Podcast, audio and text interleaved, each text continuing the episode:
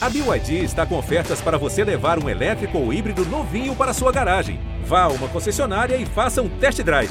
BYD, construa seus sonhos.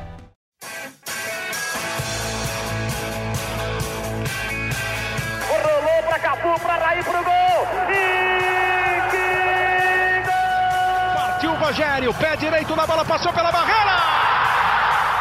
Gol! bola, posição legal. Mineiro bateu, bateu, bateu. Gol! Bom dia para quem é de bom dia, boa tarde para quem é de boa tarde, boa noite para quem é de boa noite. E se você está nos ouvindo de madrugada, boa sorte. Eu sou Eduardo Rodrigues, setorista do São Paulo no GE, e esse é o episódio GE São Paulo número 97.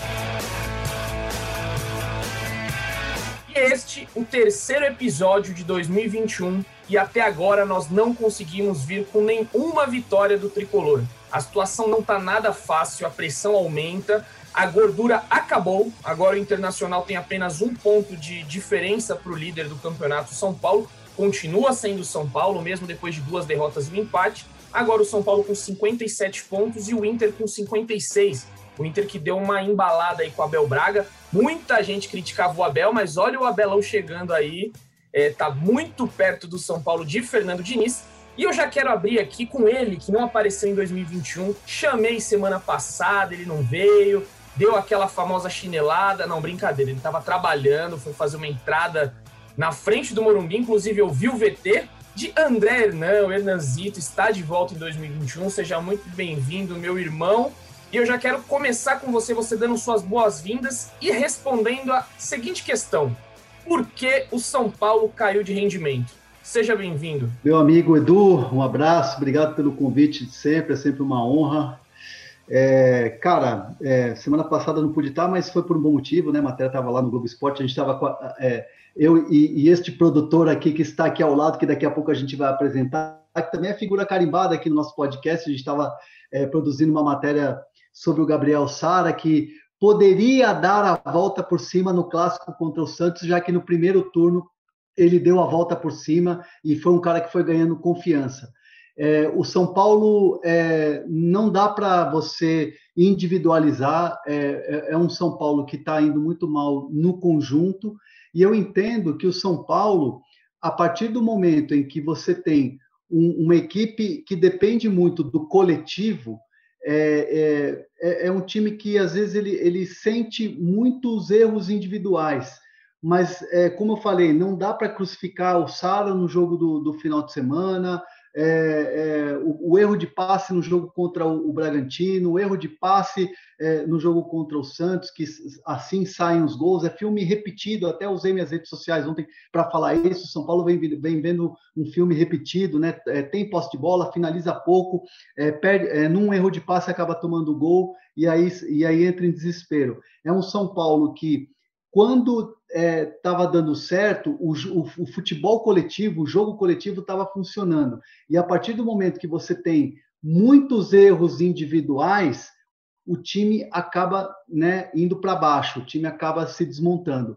E esse São Paulo que a gente está vendo hoje, que está perdendo essa gordura e está no limite ali, é, um pontinho só na frente do Internacional, é o mesmo São Paulo que foi eliminado da Libertadores, que foi eliminado da, da, da do, do, Campeonato Paulista, que foi eliminado da Copa Sul-Americana, um time que é, a, até ataca, até tem volume de jogo, mas é um time que tem muito erro individual. E isso acaba custando caro, acaba custando jogos, acaba custando campeonatos. Então é isso que o Diniz tem que trabalhar, o psicológico tem que trabalhar, a tranquilidade dos jogadores, mas isso vai além do que o técnico passa para os jogadores, vai além do trabalho da comissão técnica. Isso é muito da postura dos jogadores na hora do jogo. Isso é muito da postura de cada jogador dentro de campo. E é isso, e isso, isso independe é, é, é da comissão técnica. É um São Paulo que precisa de alguém que mate a bola no peito, fala, bota a bola debaixo do braço e fala assim, ó, gente, agora é comigo, vamos resolver isso aqui, é só a gente que pode resolver. E tá faltando isso para o São Paulo. Concordo com você, né? até na análise que eu escrevi para o GE hoje, eu, eu falei que parece que é o São Paulo exatamente do que você falou, da Libertadores, da eliminação da Libertadores, na eliminação do Paulista, que não consegue furar os bloqueios e aí entra em parafuso quando leva um gol, vai para o tudo ou nada. Fica no desespero, tira zagueiro, coloca atacante. Ontem a gente teve a troca do Bruno Alves pelo Vitor Bueno no intervalo. Depois entrou Gonzalo Carneiro no lugar do Sara. São tentativas desesperadas para arrumar alguma coisa aqui, ali que falta. Então, ontem, de novo, no jogo contra o Atlético, foi é, esse desespero que bateu no São Paulo. Isso é uma coisa corriqueira. E agora não tem mais tempo para tempo, não tem mais tempo para ter tempo. O São Paulo vai ter que construir a sua é, solidez novamente com o campeonato andando e na reta final. Então vai ser um desafio. E agora chamo aqui Felipe Ruiz, o Praz, para você também dar o seu pitaco aí. O que você acha que aconteceu com esse São Paulo? Onde é que foi que Onde é que foi que ele errou? Primeiro, Edu, é uma satisfação sempre estar aqui. Gostei da sua frase, hein? Não há tempo para ter tempo. São Paulo não tem mais tempo mesmo. É, queimou a gordura que tinha construído, sete pontos, que a gente tanto, tanto falava, sete pontos, sete pontos. Hoje é um ponto só. E o próximo jogo é contra o vice-líder do campeonato, né? O Diniz ele foi questionado na coletiva se é uma decisão. Ele meio que tirou o peso do jogo, falou que toda partida em, em campeonato de ponto corrido é, é, decisão, e eu tendo a concordar com ele. Mas assim, é inegável que é um jogo diferente. E aí, é, entre o fator psicológico, algo que o Hernan falou, dos jogadores estarem errando é, é, assim, fundamentos básicos, o passe, o cruzamento. O São Paulo parece um time nervoso em campo. Ontem, no primeiro tempo, foi muito nítido isso. São Paulo errou muitos passos. O Daniel Alves foi o jogo, é, se eu não me engano, o segundo jogo que ele mais errou passes no Campeonato Brasileiro. Eu, eu fiz esse levantamento. Então, assim, é um São Paulo nervoso. O Sara errou muito passe, é um jogador que que também tem o passe como, como atributo principal ali. É, você falou, eu li sua, sua crítica também, sua, sua crônica do jogo ali, seu, sua análise do momento. Eu acho que assim é uma alteração que o Diniz faz constantemente, essa de tirar um zagueiro por um atacante. Ele fez contra o Bahia e melhorou o jogo.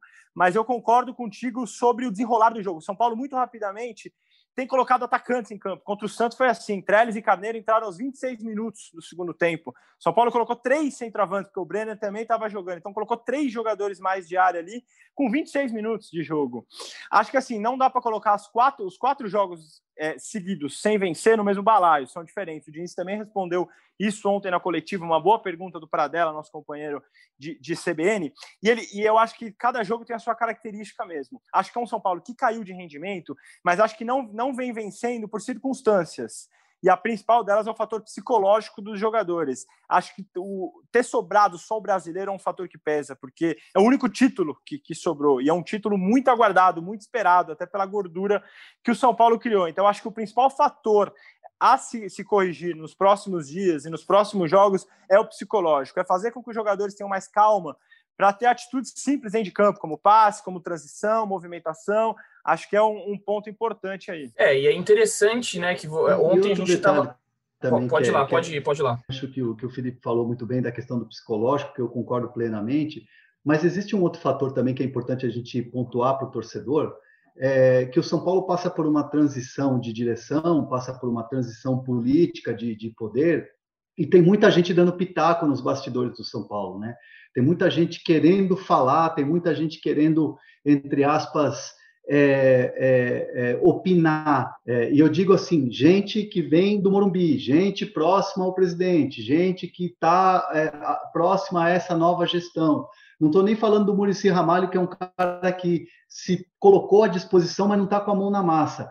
É, é, é gente que está ali nas proximidades, nos, nos, bastidores, nos meandros do Morumbi, querendo dar pitaco. De repente, às vezes, vaza uma informação, conta uma história aqui, conta uma outra história ali. E como a gente não está tendo acesso ao CT, muitas vezes essas histórias elas acabam ganhando corpo. E isso tem irritado muito quem está dentro do departamento de futebol quem está dentro do dia a dia do CT, porque muitas vezes acaba saindo coisa é, em rede social, em blog, coisa de torcedor, que não condiz com a realidade do dia a dia do CT. E isso vai minando, isso vai deixando o cara que está lá trabalhando, concentrado, sabe que não está rendendo, de saco cheio, para falar o português claro. Então, isso está acontecendo no, no, nos bastidores do São Paulo, e é muito, é, e é, muito, é, é muito importante a gente pontuar, porque o jogador, além da pressão que ele sofre, que ele tem de não estar tá tendo um rendimento, e isso os jogadores têm essa noção, tem essa questão da transição política, um fala aqui, o outro fala aqui, vaza uma coisinha aqui, vaza uma coisinha ali, que muitas vezes não é, não condiz com a realidade, e, e acaba trabalhando, acaba, acaba que contamina o ambiente. Então é, é, é um momento assim muito, muito, de muita pressão, mas é um momento em que o futebol do São Paulo, o rendimento do São Paulo merece sim todas as críticas. Aí uns bastidores sempre precisos de André Hernan. É, e é engraçado, a gente tem todo esse debate, talvez o São Paulino também se pergunta, e ontem a gente, no grupo de WhatsApp durante o jogo, falou por que, que o rendimento do São Paulo caiu tanto? E tem várias vertentes. Tem a, a, gente vai discutir daqui a pouco se é a falta do Luciano, se é uma questão tática, a gente já falou da questão psicológica, mas tem um cara que o Hernan falou na sua primeira fala, na primeira vez que ele entrou aqui para falar com a gente, que é um cara que coloca a bola no peito, coloca a bola no chão, no peito, no chão e fala: Eu sou o cara, eu vou levar esse time a ser campeão. E esse cara a gente espera sempre, Daniel Alves. É, o Fernando Diniz ontem foi perguntado na coletiva sobre o Daniel Alves, ele ficou bem irritado com a pergunta, porque ele disse: vocês sempre esperam um tropeço, uma, um empate, uma derrota, para vir perguntar do Daniel Alves. Sempre a mesma questão. Mas, Diniz, como eu já falei, não sei se o Diniz nos ouve, mas se ele nos ouvir, eu vou falar. Diniz, o Daniel Alves é o jogador mais vitorioso da história do futebol é um dos salários mais altos do futebol brasileiro. Então, sim, ele tem que ser questionado, ele tem que ser sempre debatido. O Daniel Alves sempre é pauta, não tem como fugir. E mais uma vez ele fez um jogo apático contra o Atlético Paranaense. O Praz já trouxe para a gente aí que foi o segundo jogo com mais erros de passes. E o, Daniel Alves, desde que chegou ao São Paulo, ele teve muitos altos e baixos. E agora eu vejo ele nesses últimos quatro jogos, assim como todo o time, ele na sua baixa novamente. É, o que, o que acontece ali com o Daniel Alves, Hernão? O que, que você é, vê? É uma questão de posicionamento? Você que sempre está na beira do gramado ali, percebe que é um Daniel Alves hoje mais quieto? É, eu sempre vi o Daniel Alves muito, gesticulando muito, gritando com todo mundo, só que minha percepção vem dos jogos, às vezes da tribuna, até mesmo do, do, do, da TV, é que ele é um Daniel Alves um pouco diferente. Parece que ele anda cansado. Falar, ah, cansei de, de brigar, cansei de gritar. Não vejo mais aquele Daniel Alves de quando ele chegou é, se impondo dentro de campo. Pode ser uma visão errada, mas você, com toda essa experiência que você tem e é, bastidores também, como você analisa essa, esse momento do Daniel Alves no São Paulo? O Daniel Alves, não, não, não faz muito tempo, é, eu escrevi um tweet e, e, esse tweet foi muito assim é, baseado em, em, análises que a gente via de colegas e, e, e, propriamente das atuações do, do Daniel Alves, é, eu, eu, me lembro exatamente que eu escrevi assim: ah, o Daniel Alves joga quarta e domingo, quarta e domingo, como se fosse um menino e jogando bem. Fisicamente muito bem, é um cara que nunca quer ser substituído, é um cara que está sempre jogando, mantendo a regularidade. É, curiosamente, o Daniel Alves cai de rendimento junto com o time todo. Né? O time todo cai de rendimento, o Daniel Alves e o Reinaldo também colocam no mesmo balaio, o Reinaldo sempre foi um cara que, quando o São Paulo jogava mal, o Reinaldo mantinha a regularidade, era um cara que sempre se salvava ali nas notas do, do GE. Globo. É, mas o Daniel Alves é um cara que com, caiu de rendimento com o time todo.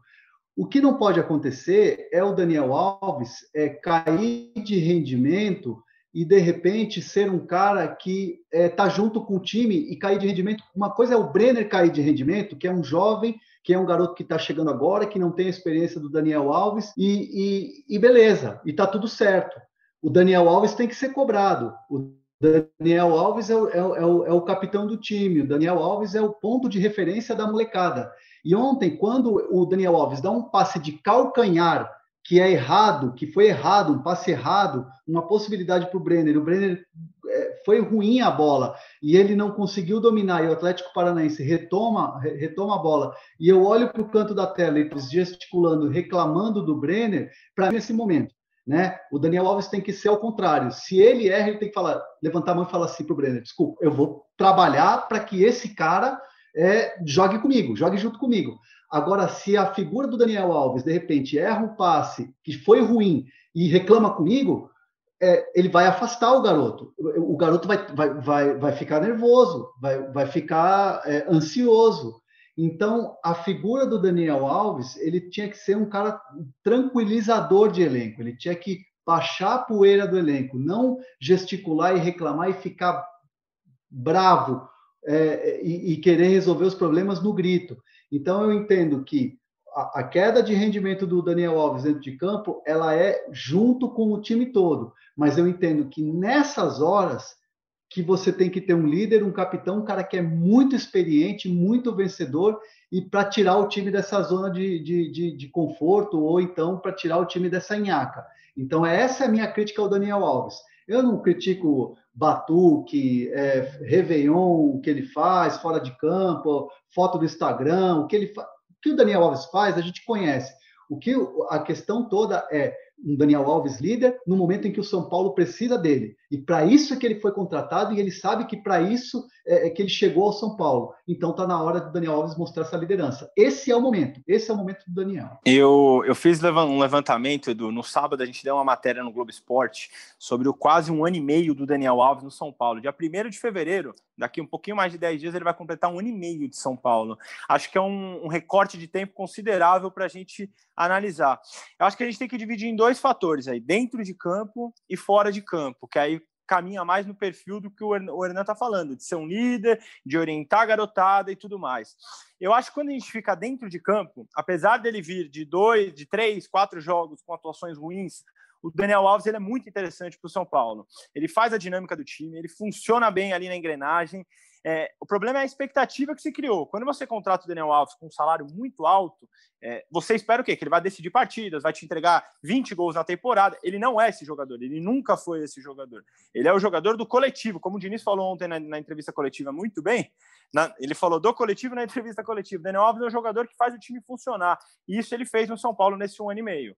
Acho que, então, assim, dentro de campo, ele foi o que, o que as pessoas que assistem futebol e que esperavam ele, ele entregou o que se esperava dele. Agora, acho que o problema maior é quando a gente vai para o fora de campo, quando a gente vai para o cara que tinha que ser líder, para o cara que é o capitão, para o cara que devia orientar a, a, molecada. Aí eu acho que o Daniel Alves ele pisou na bola, vamos, vamos dizer assim, nesse ano e meio. Por quê? Eu acho que em determinados momentos a gente vê broncas exageradas, como o Hernan falou, a gente vê lances em que a grande maioria das pessoas vai apontar que o Daniel que errou, e aí ele critica os companheiros. Isso é, em inúmeros jogos do São Paulo a gente vai lembrar de lances desse tipo. E, até mais do que isso, ele não é a marca São Paulo. Ele é o jogador mais caro do elenco. Ele é o jogador mais falado do elenco. Ele é aquele que todo mundo olha e espera algo diferente. Então, Daniel Alves deveria aparecer nas derrotas. Não dá para só o Reinaldo e o Volpe. Toda vez que o São Paulo perde, Reinaldo e Volpe vem na entrevista. O Daniel Alves nunca vem. Não dá para, em um ano e meio, ele ter dado uma entrevista coletiva. Fora de apresentação, ele deu uma única vez uma entrevista coletiva. No então, assim. Ele não fala nunca no campo não fala nunca, né, André? Mesmo em jogos que, que vocês, os repórteres, vão atrás dele, ele não fala, ele não quer falar. Então, acho que isso é um erro da parte dele. Acho que ele deveria ser mais líder, deveria pôr a cara a tapa. Por que, que vai ser sempre o Volpe e, e ele não fala assim, não, hoje eu vou lá porque o time perdeu e eu acho que eu preciso falar. A gente não vê essa, essa liderança é, dentro do elenco de São Paulo. Então, acho que a gente tem que separar em dois fatores. Dentro de campo, para mim, o Daniel Alves é muito importante para São Paulo. Um dos, um dos jogadores mais importantes, se não o mais importante do elenco. Quando a gente chega na questão do líder, fora de campo, ser a marca do São Paulo, aí acho que ele não, não andou bem nesse um ano e meio. E acho que o São Paulo também tem culpa. Porque quando você tem um jogador desse peso, desse calibre, você tem que pensar em projeções de marketing, algo que a gente viu pouquíssimo nesse um ano e meio. Você tem que exigir que ele seja é, o símbolo do São Paulo, e acho que em nenhum momento o clube fez isso. É, eu acho que a questão dentro de campo, eu discordo um pouco é, de você. Eu estava até pensando isso hoje, eu estava Tava ali na fui, na. fui na academia aqui do prédio, né? Lembrando sempre de máscara, passando álcool em tudo, mantendo o distanciamento, sempre bom lembrar, porque chegou a vacina, uma informação importantíssima, mas ainda continua a todas as prevenções. Mas estava eu lá na academia ouvindo é, uma música e pensando, né? É, neste momento do podcast viria essa, esse questionamento do Daniel Alves. Eu pensei, por que, que o Daniel Alves é tão criticado? E eu comecei a, a, lembrar de lances que o Daniel Alves, sim, ele é muito importante, mas se a gente pegar alguns recortes do Daniel Alves, ele não é um jogador tão decisivo. Por exemplo, o tanto de lançamento que ele erra é uma enormidade. Ah, mas ele tenta muito. Só que um jogador do porte dele, eu acho que poderia errar menos. É, passes decisivos para gols. Eu não me lembro de muitos assim nos últimos jogos, que ele deixou o cara na cara do gol. Gabriel Sara tem feito muito mais isso. Chutes de longa distância. O Daniel Alves não chuta no gol. Faltas, ele erra muita falta. É, então, é, eu acho que é, é, é, uma análise muito, é, muito raso a gente falar aqui, lembrando só de pequenos detalhes. Mas eu acho que o, o, fator decisivo, ele não é um cara que tem que fazer gols, ele não é um cara que tem que, é, muitas vezes, armar a jogada, ele pode colocar o time para jogar. É, ele vai armar o time ali no meio de campo. Só que ultimamente eu não tenho visto esse Daniel Alves. Eu acho que até a partida contra o Grêmio ali, primeiro jogo da semifinal, ele foi muito bem. Deixou Ele dá dois passes, é. Ele dá dois passes Luciano e Brenner. É, Luciano e Brenner. Aí eu acho que, como o Hernan falou, ele caiu junto com o time. Só que esse era o momento do Daniel Alves dar a reviravolta e ele falar: é, eu tô aqui, eu vou comandar esse time. Chutar mais fora da área nesses últimos quatro jogos, tentar dar passe é, para o Brenner. Eu não vi ontem contra o Atlético Paranaense ele dando um passe em profundidade. Quem fez isso mais foi o Juan Fran. O Juan Fran deu cruzamento, tentou infiltração de bola. E o Daniel Alves, eu, eu não vi o Daniel Alves ontem, assim como contra o Bragantino. O Bragantino ele sumiu. Contra o Santos também muito mal. Então, acho que esses últimos, analisando só esses últimos quatro jogos, eu acho que faltou sim o Daniel Alves aparecer nesse momento decisivo. E eu fiz essa análise ali, claro, é muito rasa, a gente tem é, inúmeras vertentes para ver o Daniel Alves, mas eu concordo com os amigos, discordo de algumas coisas, mas enfim, por isso que o Daniel Alves causa tanto debate. É, mas eu discordo de uma coisa é, de você, Edu. Eu acho que assim, o Daniel Alves é um jogador que é de construção, e essa construção não, não necessariamente é a assistência, né? Porque, porque a assistência é um pouco da parte final da jogada, né? É, é o Daniel Alves é um cara que, na, na, na, no modelo de jogo do Diniz, é um cara que vem buscar a bola dentro da área, né? Muitas vezes, assim, os zagueiros eles abrem, né? Bruno Alves e, e Arboleda abrem né, para as laterais e o Tietchan e o, e, o, e o Daniel vem buscar dentro da área para construir a jogada. E ele depende muito mais do Sara e do Igor Gomes para esse passe final, é, para a bola chegar nos atacantes, do que propriamente eles cruzarem o campo todo. Então, é, é são jogadores, no caso do Daniel Alves, muito mais construtores e quando eles não estão com a bola, por exemplo, o Daniel é um cara inteligentíssimo, que abre espaço na defesa para a infiltração de um Igor, para a chegada de um, de um, de um Luciano, para a chegada de um Brenner que sai, sai da área e movimenta muito. Esse jogo posicional do Daniel é inquestionável. Ele é um cara muito inteligente, é um cara muito tático, é um cara que aprendeu muito com o futebol da Europa e os anos de seleção. Então, assim, eu vejo que ele é um jogador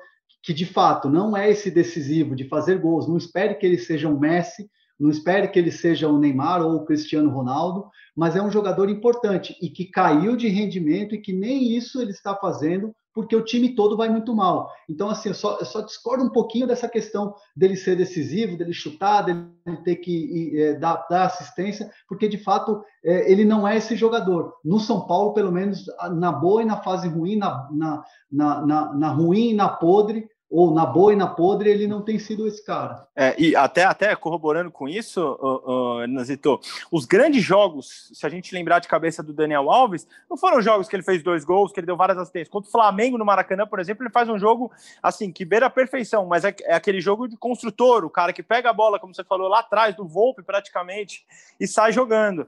Então, eu acho que a forma como ele joga depende muito de um São Paulo forte, construtivo. E, e, o São Paulo não tem sido assim no, na, nas últimas partidas. Coletivo, Eu, né? Coletivo, exato. A palavra é essa, coletivo. Eu entendo a sua crítica, Edu, de que ah, ele poderia estar puxando um pouco mais.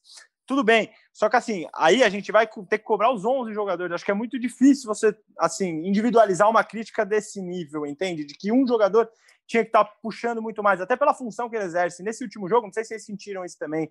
Eu acho que o Diniz preferiu que ele atuasse um pouco mais à frente e colocou o Sara para vir buscar a bola. A gente viu o Sara muitas vezes, tanto que o gol do Atlético sai no passe errado do Sara antes do meio de campo. E até o Diniz respondeu na, na, coletiva que realmente ele foi perguntado se colocou o Sara de lateral esquerdo. Ele falou que não, mas que o Sara naturalmente era o cara que ia pegar a bola mais atrás. Eu acho que ele fez essa escolha até para tirar um pouco o peso do Daniel. A gente viu contra o Bragantino, principalmente, toda bola que o Daniel pegava já tinha dois, três caras em cima dele. E o gol do Bragantino primeiro saiu numa roubada em cima do Daniel Alves, que ele vacila um pouco ali, e, e, o Bragantino faz 1 a 0 Então, assim, ah, o jogo do São Paulo está minado, todo mundo sabe como o São Paulo vai jogar. Eu acho que não, eu acho que tem jogadores ali que o Diniz pode inverter, pode mudar, pode acertar um esquema diferente. Provavelmente a gente vai até falar do Luciano, pode ser que ele volte na próxima partida. Eu acho que não dá para jogar o peso num jogador também, ele vai voltar e vai resolver tudo. Então, acho que assim, não é só Daniel, é também Daniel, e acho que o Diniz tem que arrumar formas de, de, de, melhorar essa coletividade São Paulina nos próximos jogos. É isso, um ótimo debate. Eu acho que dá muito pano para manga o Daniel Alves sempre. É, eu concordo em várias coisas que vocês falaram. Acho que vai, vai muito do time também estar rodando. E a minha maior crítica, como eu falei no podcast passado, é o, o extra-campo do Daniel Alves não falar com o seu torcedor. É, ele solta aquelas frases enigmáticas, aqueles textos que ninguém entende nada de vez em quando no, no Instagram. É, fala de força, fala de fé, de seguir em frente, mas não fala diretamente com o torcedor, que ele poderia ser uma voz muito importante até para acalmar esse momento. Ele poderia ser o jogador: olha, sou o maior campeão da história, é, já passei por momentos assim, neste momento tal, tal, tal, enfim. É, não sei como é que era, sinceramente, não sei como ele era na Europa, quando ele jogava no Barcelona, quando ele jogou na Juventus, no PSG, se ele era esse cara que falava, se os amigos lembrarem aí de Daniel Alves falar bastante, eu não sei, eu não realmente eu, eu não sei como é ele era. Ele não era protagonista. É, é também ele não era essa. protagonista. Exato. É, é, é você, eu... No Barcelona ele não era esse cara. No Coadjuvante de luxo, tinha, né? Tinha, ele era o coadjuvante, ele era um cara importante, ele era. Talvez o Daniel esteja sentindo hoje é, duas, dois pesos entre aspas.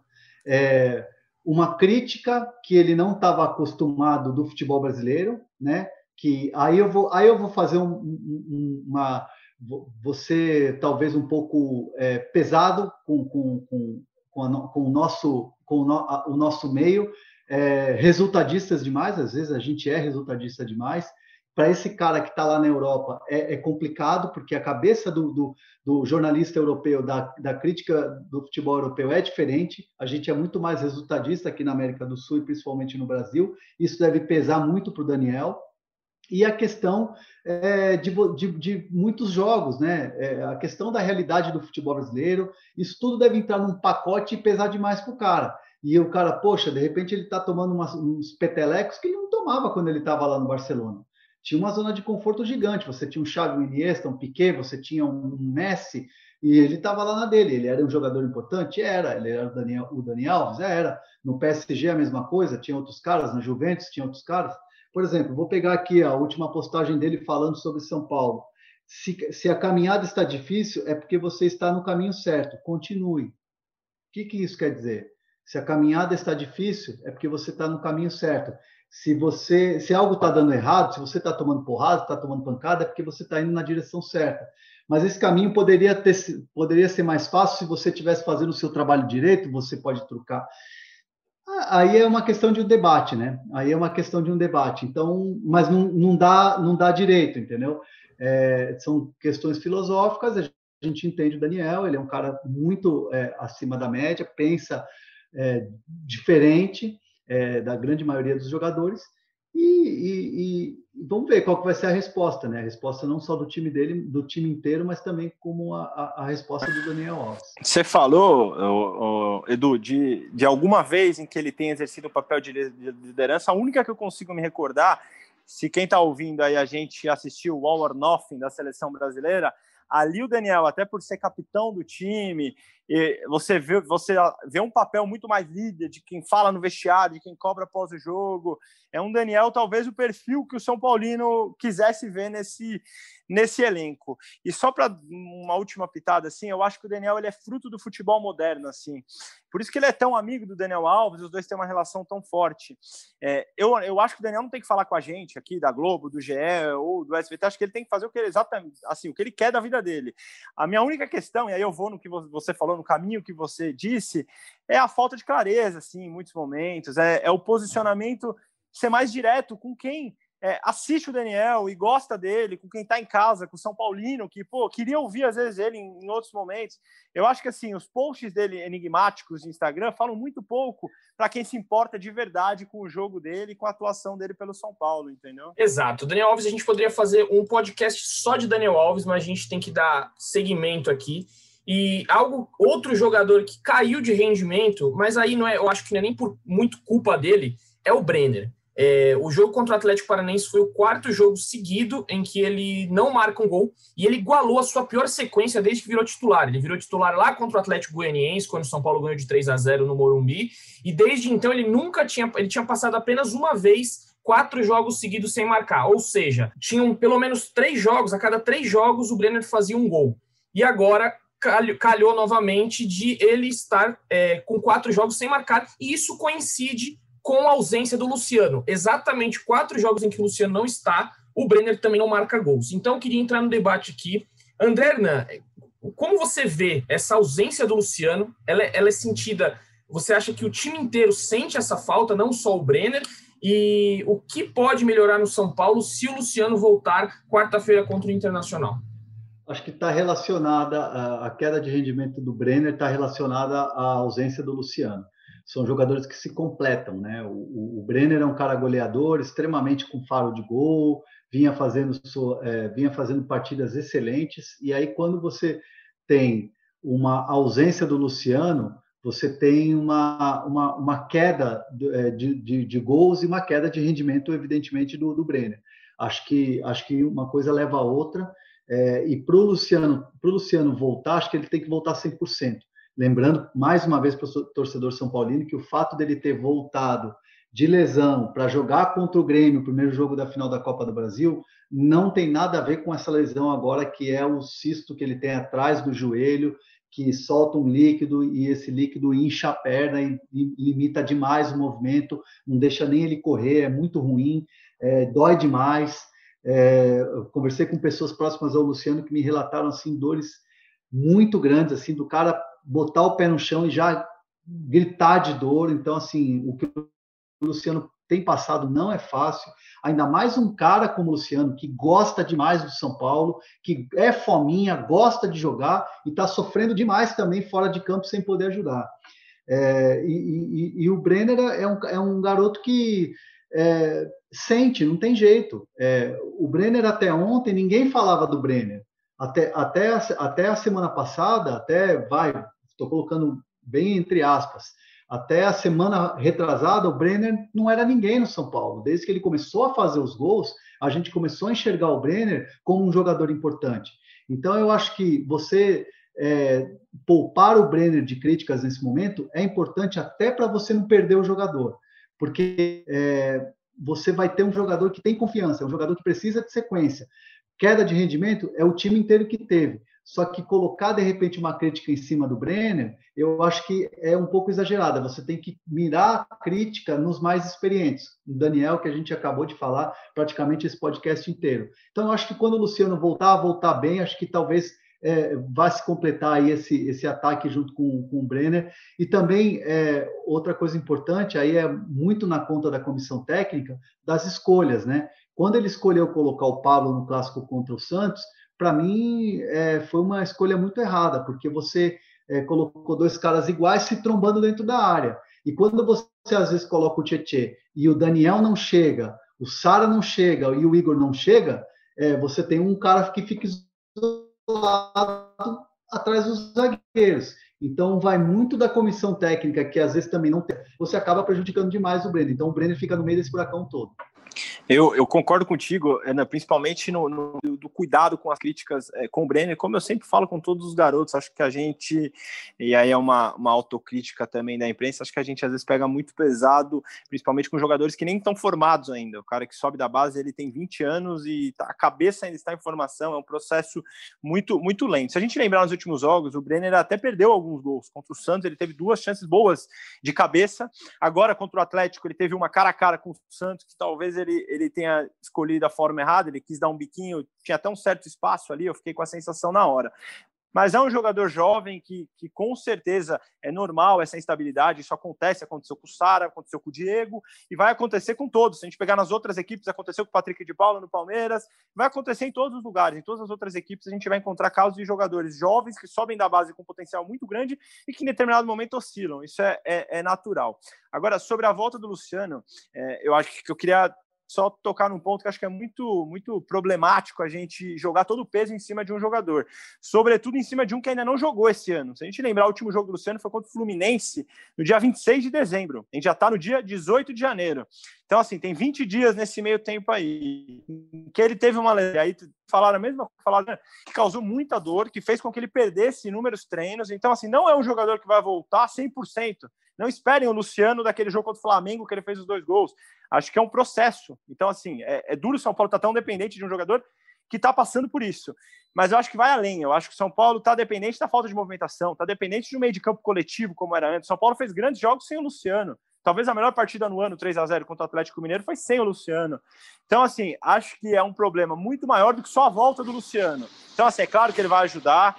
É claro que é importante ter um jogador que vinha jogando tão bem como o Luciano de volta. mas também é importante a gente pensar e colocar agora na, na, no jogo que tem outros fatores para o São Paulo acertar. Pois é, concordo com os amigos também sobre o Luciano de que ele não, o torcedor não pode vê-lo como a salvação de todos os problemas. Ele não vai chegar quarta-feira contra o Inter e fazer dois gols. Eu posso queimar minha língua aqui, pode ser que ele entre lá e faça dois gols, mas ele não vai. É, ele faz tempo que ele está fora de combate, então demora para entrar no ritmo de jogo. A gente viu aquele jogo contra o Grêmio, o primeiro jogo da semifinal. É, o Luciano ele tinha voltado daquela primeira lesão que ele, ele sofreu contra o Corinthians e ele não voltou legal ali. Ele teve muitas dificuldades. Depois veio o jogo contra o Fluminense, ele jogou também com dificuldades. É, contra o Grêmio teve até um gol lá que ele errou na cara do gol, que ele não costuma errar.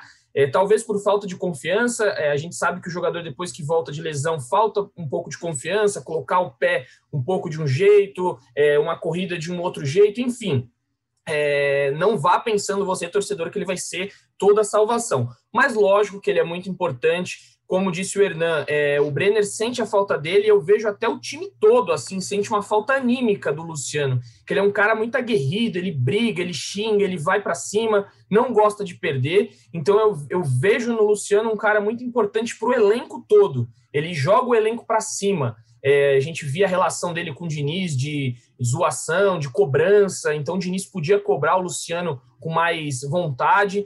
É, o São Paulo perdeu muito com o Luciano, mas é, precisa mudar muito mais coisa ali para que seja um time de novo combativo. E aí a gente vai entrar agora no nosso último tema aqui, lógico, que é sobre o jogo contra o Internacional na próxima quarta-feira. Um jogo com caráter de final porque o Inter agora está um ponto de distância do São Paulo e uma derrota do tricolor representa o fim da liderança isolada do São Paulo. Então, o São Paulo pode perder essa liderança isolada do campeonato. É, depois de muitas rodadas, não vou saber ao certo aqui, não lembro de cabeça quantas rodadas o São Paulo já está na liderança, mas é um jogo muito complicado. E aí, se a gente for olhar o copo meio cheio, é um jogo que, se o São Paulo ganhar também, eleva o moral. E aí, gente, aí o próximo jogo é o Curitiba. Se engatar duas vitórias, a gente já vai estar aqui no próximo podcast da próxima semana falando que o São Paulo vai para o título. Enfim, é aquele jogo, famoso jogo de seis pontos. André Hernan, o que você espera para essa partida, que não terá arboleda e pode ter o retorno de Luciano?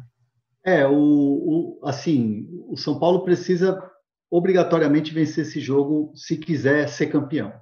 Não dá para você pensar num título se você deixa para trás pontos num confronto direto e assim é o confronto mais direto de todos os confrontos diretos que o São Paulo já teve nesse Campeonato Brasileiro.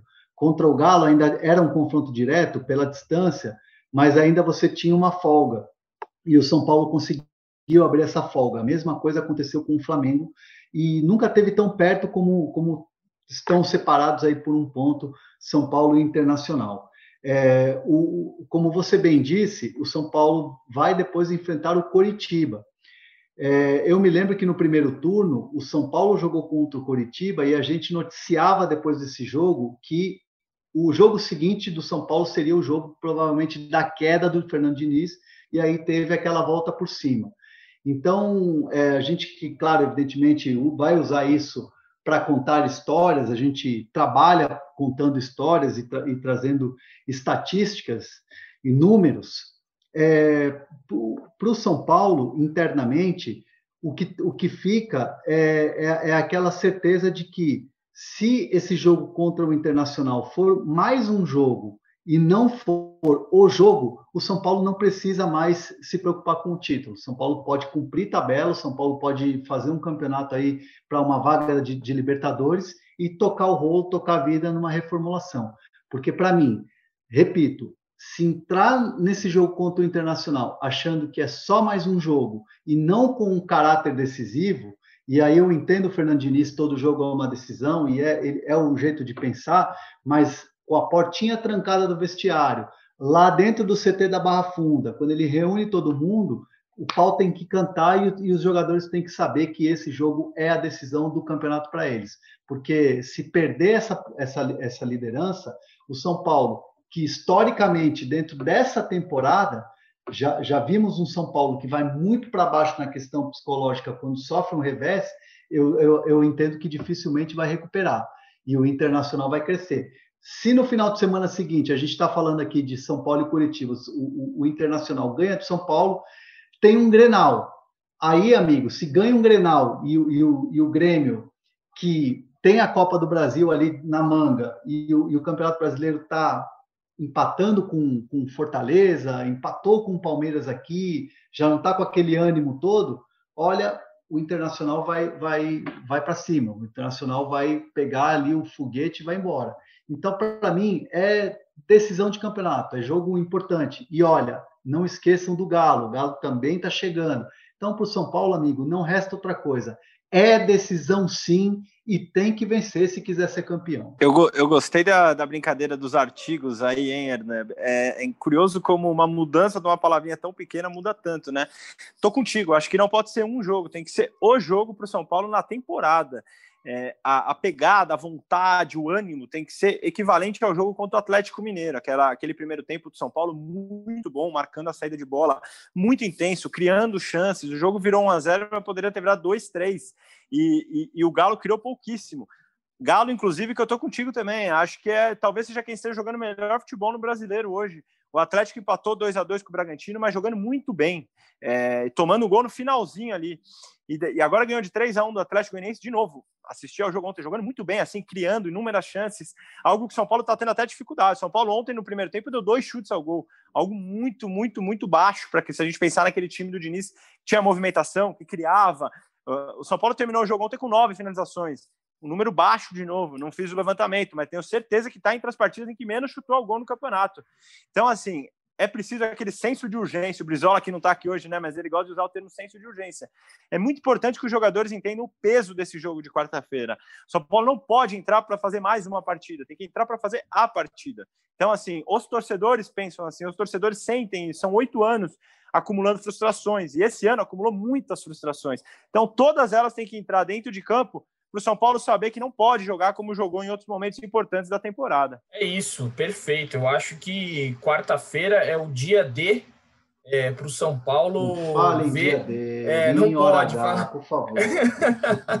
dia foi, D, dia D foi dia, foi dia domingo, foi dia de domingo que apesar de o São Paulino estar triste, com certeza o São Paulino está feliz pela vacina que saiu.